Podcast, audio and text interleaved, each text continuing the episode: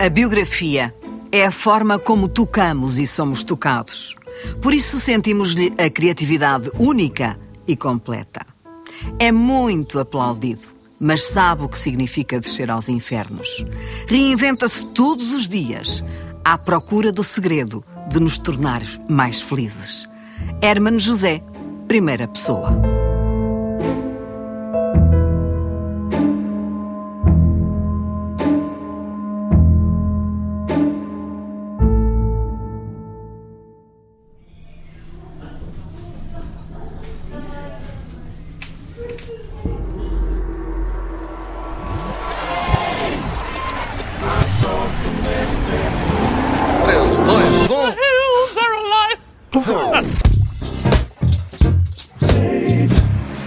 Na Avenida da Liberdade, nosso boulevard português, e fizemos literalmente parar o trânsito. Estive ligado a este teatro, mas tenho alguma inveja da família Lindemeyer que o mandou construir. Moravam ali no, naquilo que é agora o Consulado de Espanha. 1924. Sim, e não achas um luxo a pessoa construir um teatro? Raulino é o arquiteto. O Raulino. Sabes uma coisa? A primeira vez que eu entrei aqui foi para ver a música no coração. Anos 60, por Com aí. Christopher Plummer. Também vieste aqui ver a música vi. no coração. Vi quatro vezes seguidas. Esteve uma data de tempo em Uma de cena. eu metia-me no meu quarto e mascarava-me de Julie Andrews e cantava The Hills Are Alive. Posso-te oferecer umas castanhas? Podes, podes. Como está, meu amigo? Está Vem bom? mesmo a calhar. Quanto é que é a dúzia? Dois e meio, bolas. Nada, você está rico. Era uma dúzia, se faz favor. Agora, persiga-me uma coisa. Porquê é que as que estão aqui são lindas e estas são miseráveis? Não, você é um grande espetalhão, porque aqui são todas enormes e lindas. Não, não, não, é indiferente. Agora, estas são metade, estas podiam ser filhas destas. Mas por acaso estas são melhores. É verdade, é. Faz favor, está aqui. Obrigada. Muito obrigado, meu amigo. Obrigada. Vamos lá então obrigado. comer uma castanha, a ver se isto presta. Falta-nos a jurupiga, caramba. Isto é dos, dos ingredientes mais nobres na alta cozinha. Em Portugal, a batata é introduzida muito depois da castanha. E agora não podemos falar. É uma das técnicas que se aprendem no conservatório, é falar enquanto se come. Metem-te uma castanha na boca e quando Tudo, a falar. metem-te qualquer coisa na boca e tens de continuar a falar. No teatro, tens de aprender a chegar a comida para um dos lados para continuares a articular a Como é que se a- faz? Ora, faz lá. Mete lá uma castanha na boca que eu agora é que te vou ver. Estamos no palco, não estamos? Tudo é um palco na a, tu vida. eras a Mariana Remonteiro, eu era o Paulo Renato. Ora bem, quem me dera. E estávamos a fazer a Eda Gabla. E eu disse, olha, minha querida, vou-te dizer uma coisa. Pegava na castanha, pegava para um dos lados hum, e continuava a articular. E enquanto articulava, eh, ia lentamente deglutindo, esvaziando a bochecha e engolindo. Até não ter nada na boca e a vida continuar. Posso te convidar para uma jurupiga? A vida sem sal não presta para não. não, não. Então e a jurupiga? Arranjas ou não arranjas? Lá dentro. Lá dentro? Isso é mentiroso. Verdade, tenho lá dentro. Jurupiga e champanhe.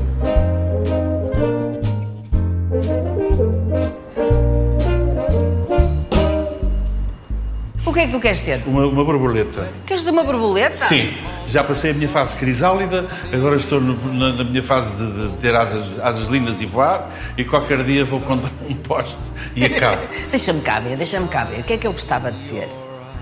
Ah, eu acho que gostava de ser assim um macaco ágil, a saltar de Um ramo macaco, em ramo. mesmo sabendo que há civilizações onde o cérebro do macaco é aberto para lhe comerem o cérebro. Ai, que horror, que horror. Tens essa noção? Vamos para o palco, que é melhor do que pensar Tens- nessas tens coisas essa noção ou não?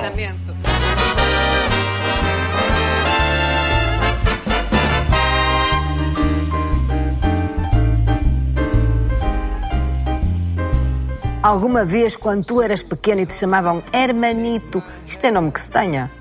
Hermanito, porque Herman era muito teutónico. Eles puseram o nome de Herman. E acharam que era muito violento. Eu era uma criança dócil e linda. E ficaste tu não Hermanito. chamas Herman a uma criança dócil e linda e fizeram Hermanito. Depois, como Hermanito era muito grande, ficou só o Ito. E Alguma que, é- vez, que é nome de imperador. alguma vez imaginaste acabar assim num teatro destes? Não, imaginei acabar num teatro muito melhor na Broadway. No Radio City Music Hall. A trabalhar para 5 mil. Daquelas que faziam, com os coristas Não, que faziam, não, não. esticavam Isso é as só- pernas. É só no Natal. É só no Natal. Não, era eu, a minha Big Band e Nova York a meus pés. Mas já não vou a tempo. Tinhas a band do Pedro Osório já não era mau, não Não, era estou com um claro. problema gravíssimo. que é o resto da castanha metida do dente, mas está quase. Está quase resolvido. Não, eu sonhava com uma carreira internacional, mas para isso tinha de sair de Portugal. E eu nunca tive coragem de sair de Portugal. Quando o espectador se senta aqui, quais são os sinais que quer ver dali? O que é que surpreende? O que é, como é que ele quer ser surpreendido? Olha, agora há uma coisa horrível que é o pobre espectador, quando se senta, tem de ver o espetáculo como uma coisa destas. O que muda completamente a lógica.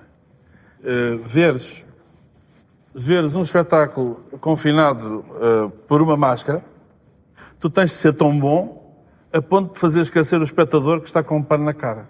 Fantástico. Não é só isso, é que não vês a reação do espectador. Nem... Mas, mas ouves que é engraçado.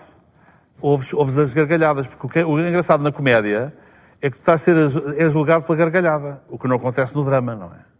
No drama tu estás ali, oh, Marionela, Marionela, vou-me embora, volto para Moscou, deixa aqui morta, ensino coisa. Não, o público não reage, está calado.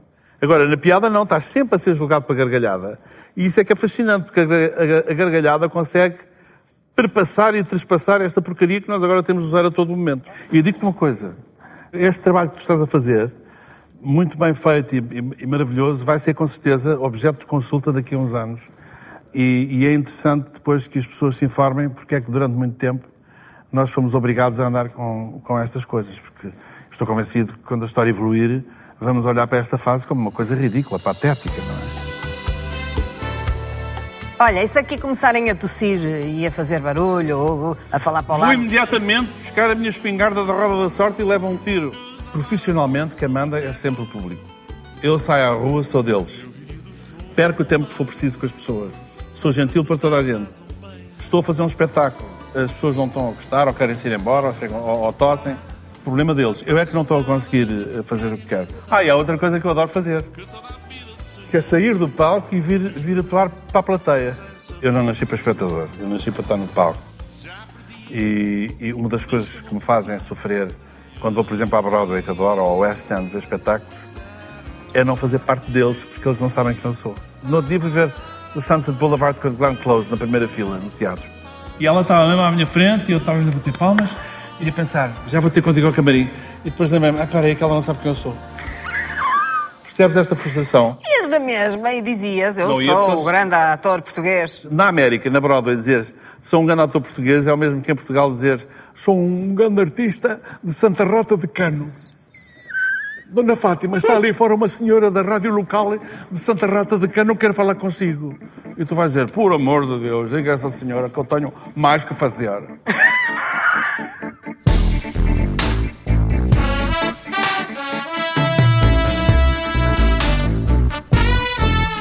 Bom, Herman, finalmente num palco. Isto é um local sagrado, é...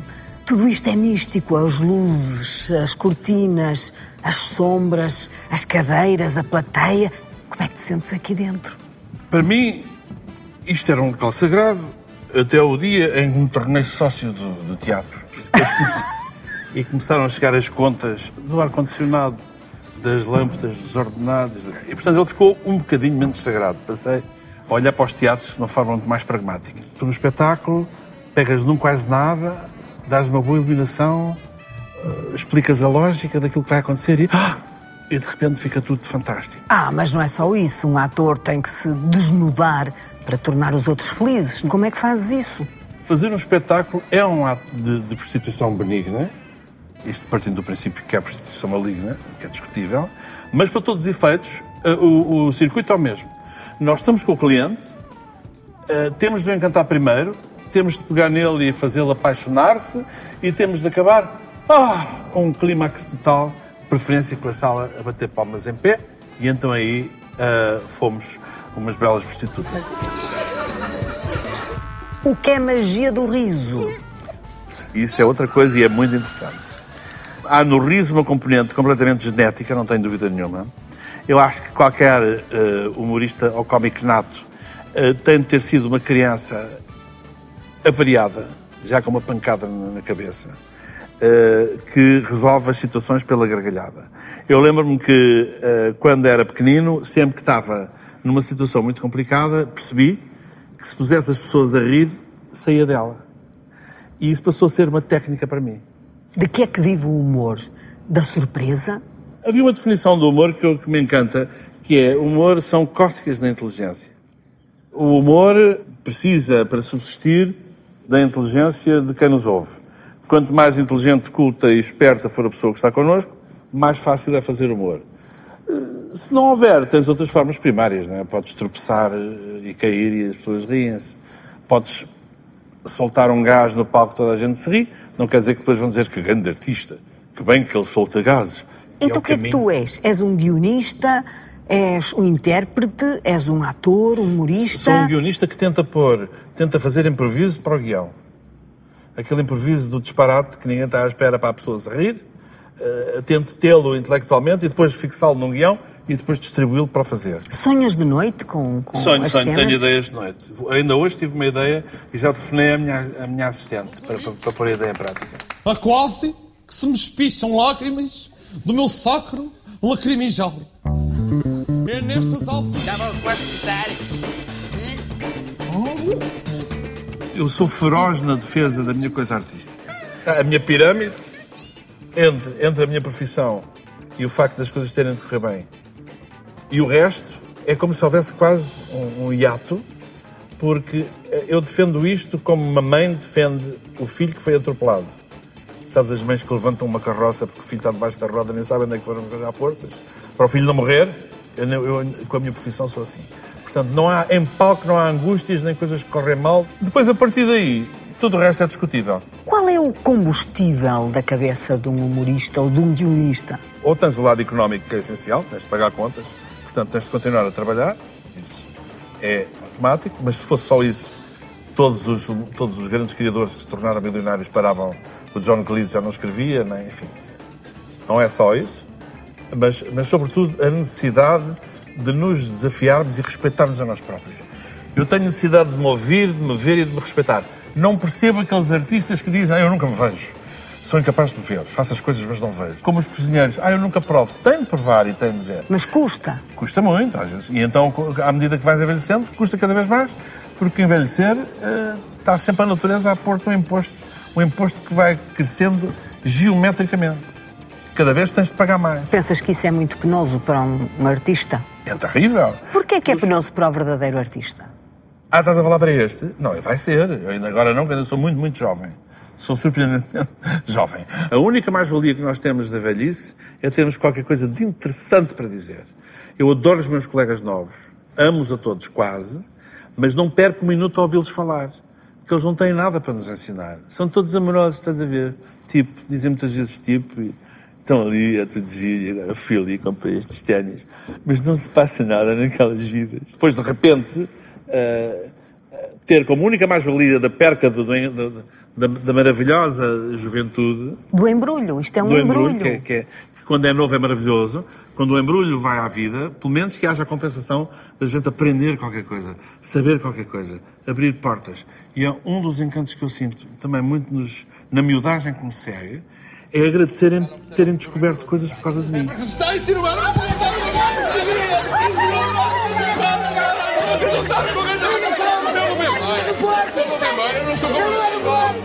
Há alturas em que eu me vejo e que fico muito contente comigo. E penso, olha que bem feito que isto foi. Olha que, que artista tão útil. E depois há outras vezes, felizmente não muitas, em que eu penso... Ah, mas, num cômputo geral hoje em dia, acho que sou um artista muito decente. Passa lá embora. Ai, não me o lixo, o lixo de hoje é para deitar fora ou para fazer café? No palco eu comecei como canastrão. Tenho uma história giríssima uh, na primeira peça que fiz com o Nicolau, que se chama A Gaiola das Loucas, La Cage aux Folles. Eu fazia o jovem sobrinho que vinha ter com o pai. Eu não sabia andar em palco, não sabia nada. Eu entrava assim. Tinha a voz mal colocada.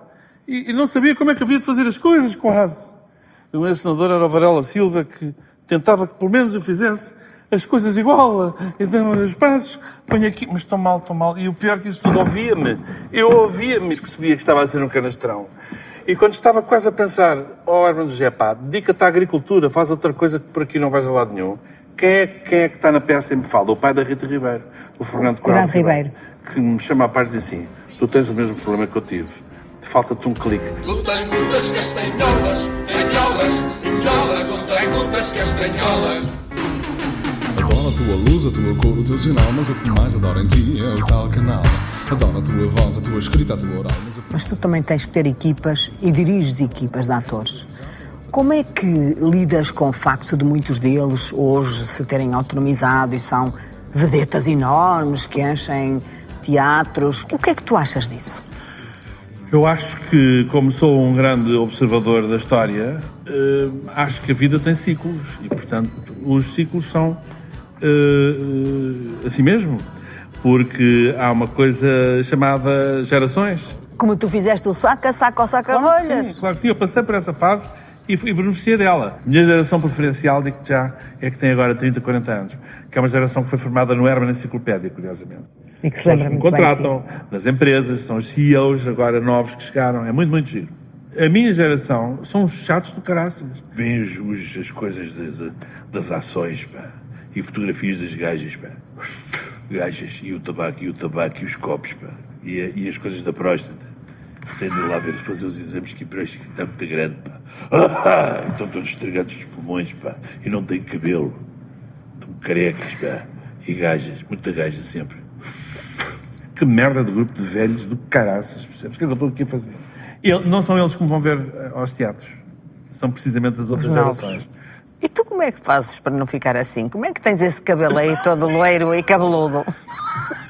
Não sei. Mas se calhar o facto de vez em quando estar com eles faz-me bem. Porque olho para eles e penso, é precisamente assim que eu não quero ser. E depois até me parece que o cabelo me cresce quando me venho embora. Fico com uma melena, fico. Ei, pá, fico. louco. Todo despenteado. A velhice está muito na- no espírito. Ao princípio achamos que ah, é uma fantasia. Não é nada uma fantasia. Eu identifico muito com, o- com o pensamento e a, e a- e a grandeza e a liberdade eh, no feminino. O mundo visto pelo lado feminino é mais competente, é mais dócil, é mais colorido, é mais tolerante, é menos violento.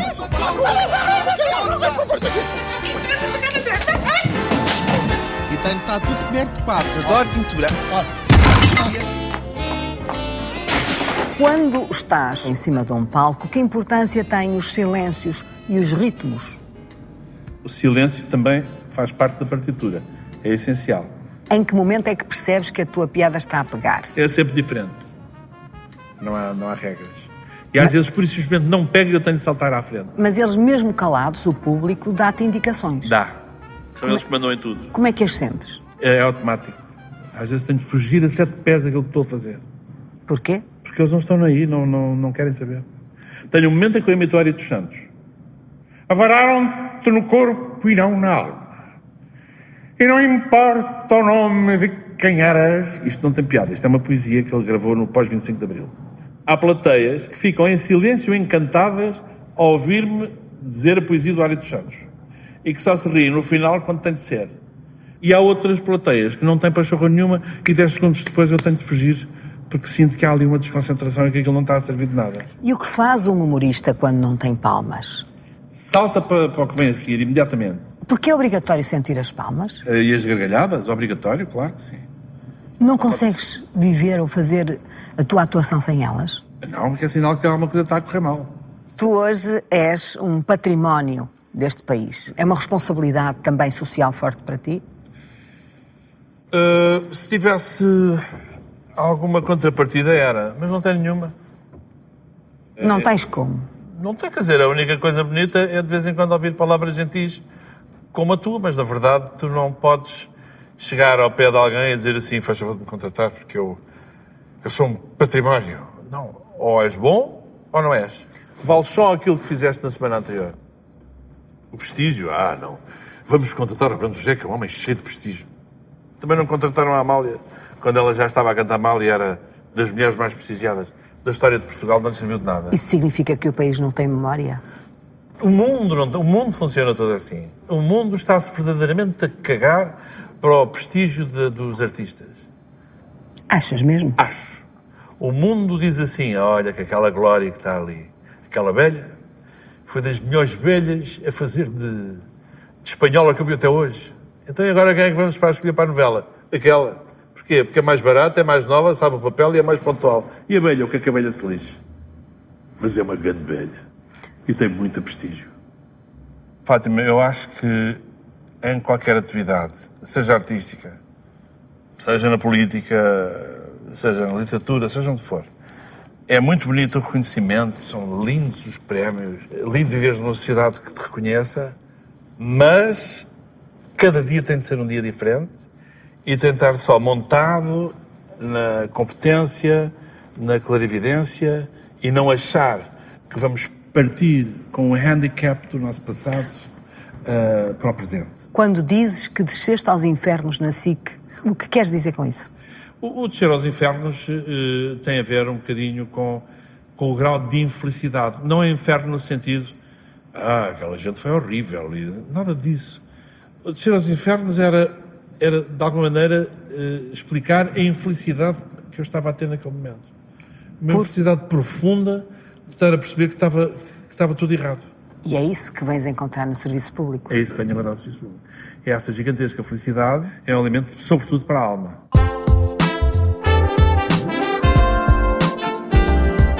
Aqui, cá por casa, não há lugar não Esta e logo a seguir esta. É esta hora. Ai meu Deus! Enquanto na realidade são surpreendidos por Frida Kahlo. Todos os bonecos que eu fiz existiam nas pessoas com que eu me cruzei. Every American woman, every American woman hated him. Straighten up. Oh, stop your friends. I didn't like to do that.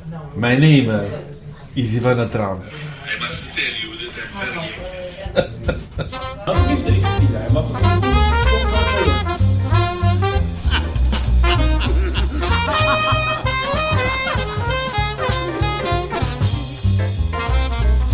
Eu estou perante uma espécie de sociólogo de Portugal.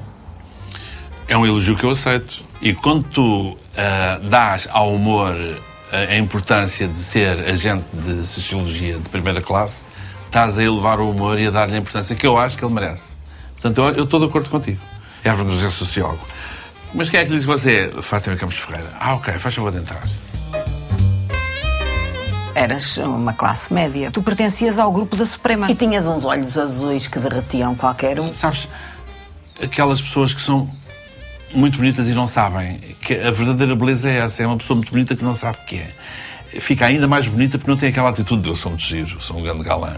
E eu era essa personagem. Era muito ingênuo, como aquelas louras burras. No fundo, se calhar, eu era isso mesmo, uma loura burra. Por isso era feliz. Porque a burrice traz sempre acoplada à felicidade. Tenho uma inveja dos burros. Porque os inteligentes sofrem muito. E quanto mais sabemos e mais sentimos, mais sofremos. As pessoas burras são tão felizes. Eu tenho alguns amigos e amigas muito, muito burros. E são tão felizes. Alguns são até vizinhos. E para eles a vida está tudo bem, estás a ver? Havia um até que dizia assim, uma que dizia assim: opa, estou tão deprimida, mas já não me lembro porquê. E, portanto, eu tenho alguma inveja das, das, pessoas burras nesse sentido. E eu era burro quando era jovem, logo era feliz. E cada pessoa tem o direito a escolher a sua, o seu boneco. Tem direito a escolher ou cada pessoa deve ser aquilo que é? Na maior parte das vezes não convém ser-se aquilo que se é, mostrar-se aquilo que se é. Fica-se sempre a perder. Nós não ganhamos nada em, em andarmos perto de nós próprios. Ganhamos sim em andar perto da verdade, da nossa verdade.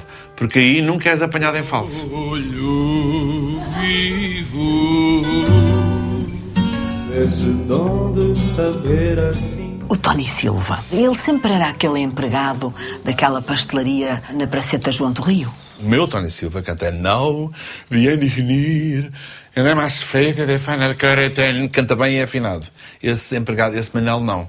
Esse cantava Uma lágrima caída numa praia deserta Uma flor escolhida, um amor que se desperta Um amor que se desperta É por isso que a gente gozava tanto com ele Sempre música entre nós Não chores não, acorda a voz Cantaremos quem é hoje Hermano José por comparação com esse jovem artista que se estreia no quarteto de Pedro Osório, naquele programa de Artur Agostinho, no tempo em que você nasceu?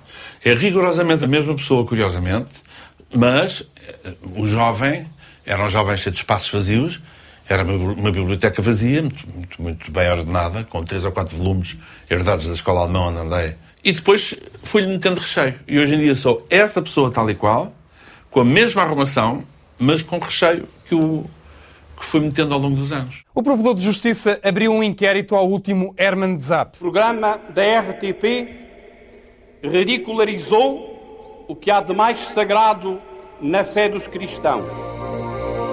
Ó funcionário, queria para toda a gente carne de porco alentejano. Mas sem carne de porco, só as ameijoas. Como é que te entendeste sempre com a política, fazendo humor? Eu passei por várias fases, não é? Passei pela fase em que o, o instrumento que eu tinha para trabalhar era dominado politicamente, portanto, ele, ele tinha controleiros políticos que funcionavam de maneiras diferentes. E depois temos outras criaturas que me mandaram suspender programas de televisão com telefonema. Esse telefonema foi para o Presidente do Conselho de Administração, Coelho Ribeiro, ele contou-te. E eu sabia que ia morrer e pediam-me, não use esta informação, uh, use por favor só depois de eu, de eu desaparecer fisicamente. Porque é muito, é uma realidade que me foi dura. E eu, por uma razão de elegância, nunca, nunca vou contar o episódio, nem sequer quando escrever memórias, nem nada disso. Uh, também por respeito a ele e, e, e por, por não apetecer, uh, por já não ter mais balas no meu colete antibalas. Em todo o caso, sempre te deste bem com alguns setores da política. Foste muito amigo de Mário Soares e chegaste a integrar viagens de Estado e presidenciais, por exemplo, ao Brasil. Havia um querido amigo uh, chamado Jorge de Brito, que foi nessa, nessa uh, viagem, e que era extraordinariamente, como é que se diz, rico. e nós fizemos um pequeno grupo. Como Jorge Brito tinha muito, muito dinheiro, chegava aos sítios e tinha limusines alugadas nos sítios melhor que tu podes imaginar. Quando chegámos ao Recife, a limusine, que era um Lincoln Continental americano grande, havia duas no Recife. Uma para o presidente da República Portuguesa, né? Com a bandeirinha. E outra para Jorge de Brito. Portanto, quando eu, a Ana Maria Adão e Silva, o Jorge de Brito e a Teresa Acel saímos, entramos na nossa limusine, a polícia militar e, e, e o cortejo todo do presidente veio atrás de nós porque achávamos que nós éramos o cargo presidencial. Então tens esta cena maravilhosa. Quando a comitiva toda cheia de motas e ministros e coisas passa à frente, está o Mário Soares com a Maria Barroso ao lado, dizer: é pá, o presidente sou eu, pá, ouça lá, ouça lá, o presidente sou eu. Olha que coisa, hein?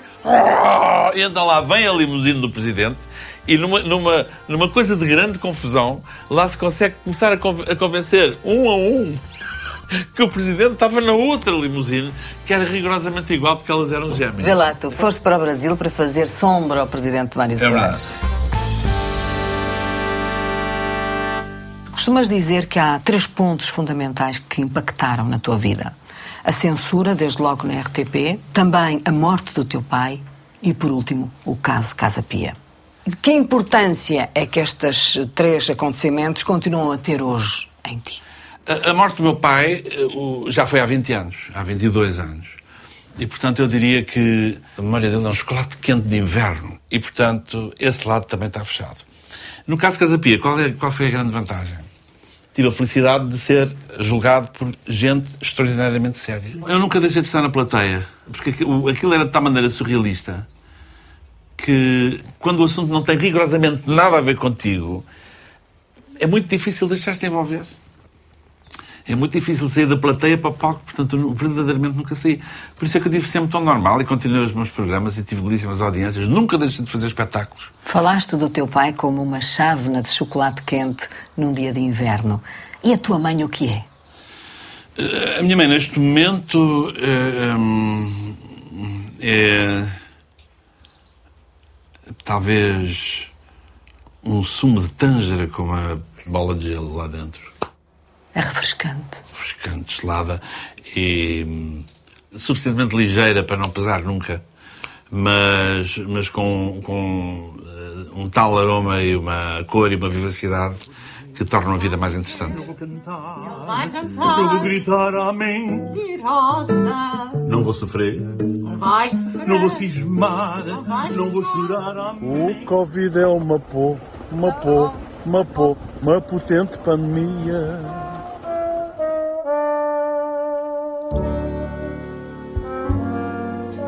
Proponho um brinde com um produto da, da região absolutamente maravilhoso que Olha, já deixou cair as notas. Mas Sofia, tu não nasceste para isto, coitadinha. Vamos começar já com este aqui. Podes ir embora, Faz Sofia. Que é tão deplorável ver, ver uma desgraçada entrar com uma tábua. deixou Vou pedir desculpa, desculpa por existir. Pá, não pode ser.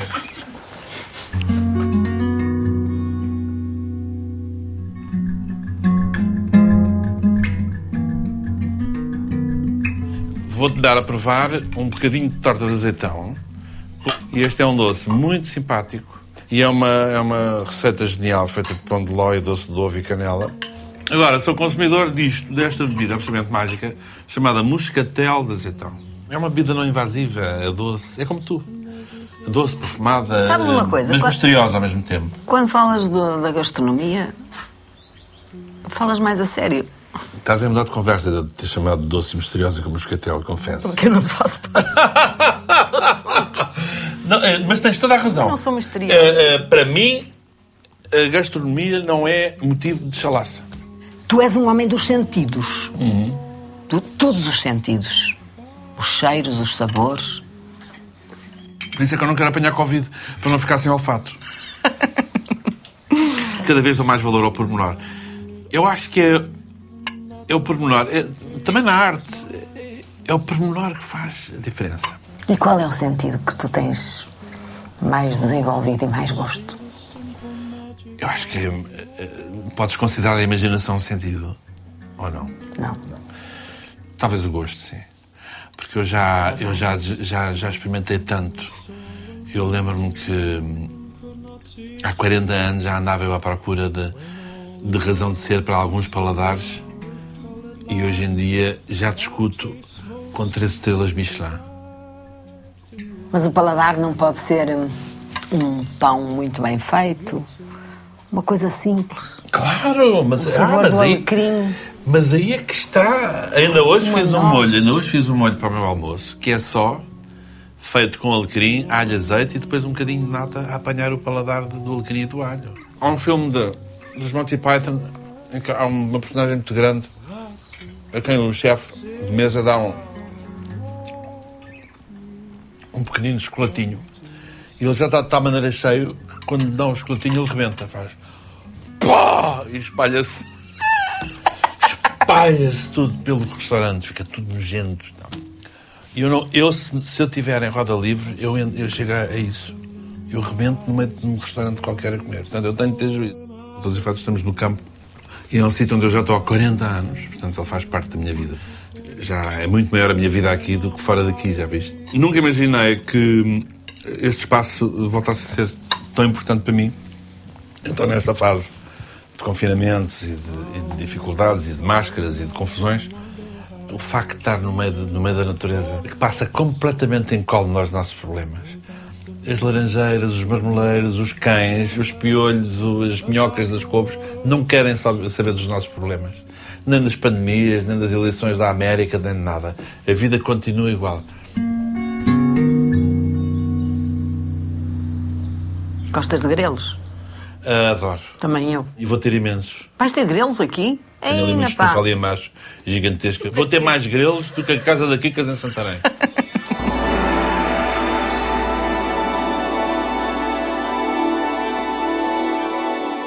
Que importância dás à memória? Somos realmente um micro-organismo com uma necessidade diária de acharmos que não.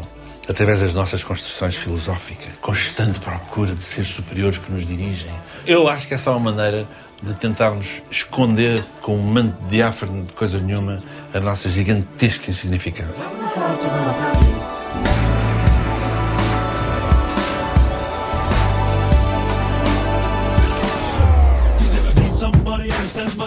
Se não fosses ator, o que é que gostavas de ser? Extraordinariamente rico. Gostava de ser o sultão do Brunei, por exemplo. Que modelo de artista é que tu tens na tua cabeça? Frank Sinatra? Já te disse, minha querida, o sultão do Brunei. Isso não é um artista. Ai, não que não é. A partir de certa quantia de dinheiro é o que tu quiseres.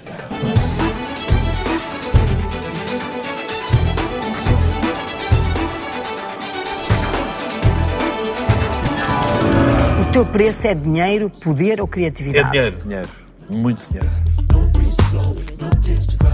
Tempo não há nada a fazer, porque tempo não, tudo não resolve. Poder não vale a pena. Completamente um fogo fato.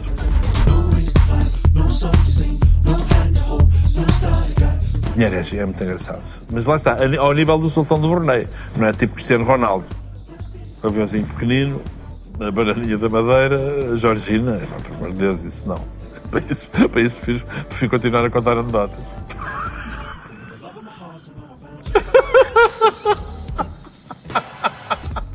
Está feito. Corta.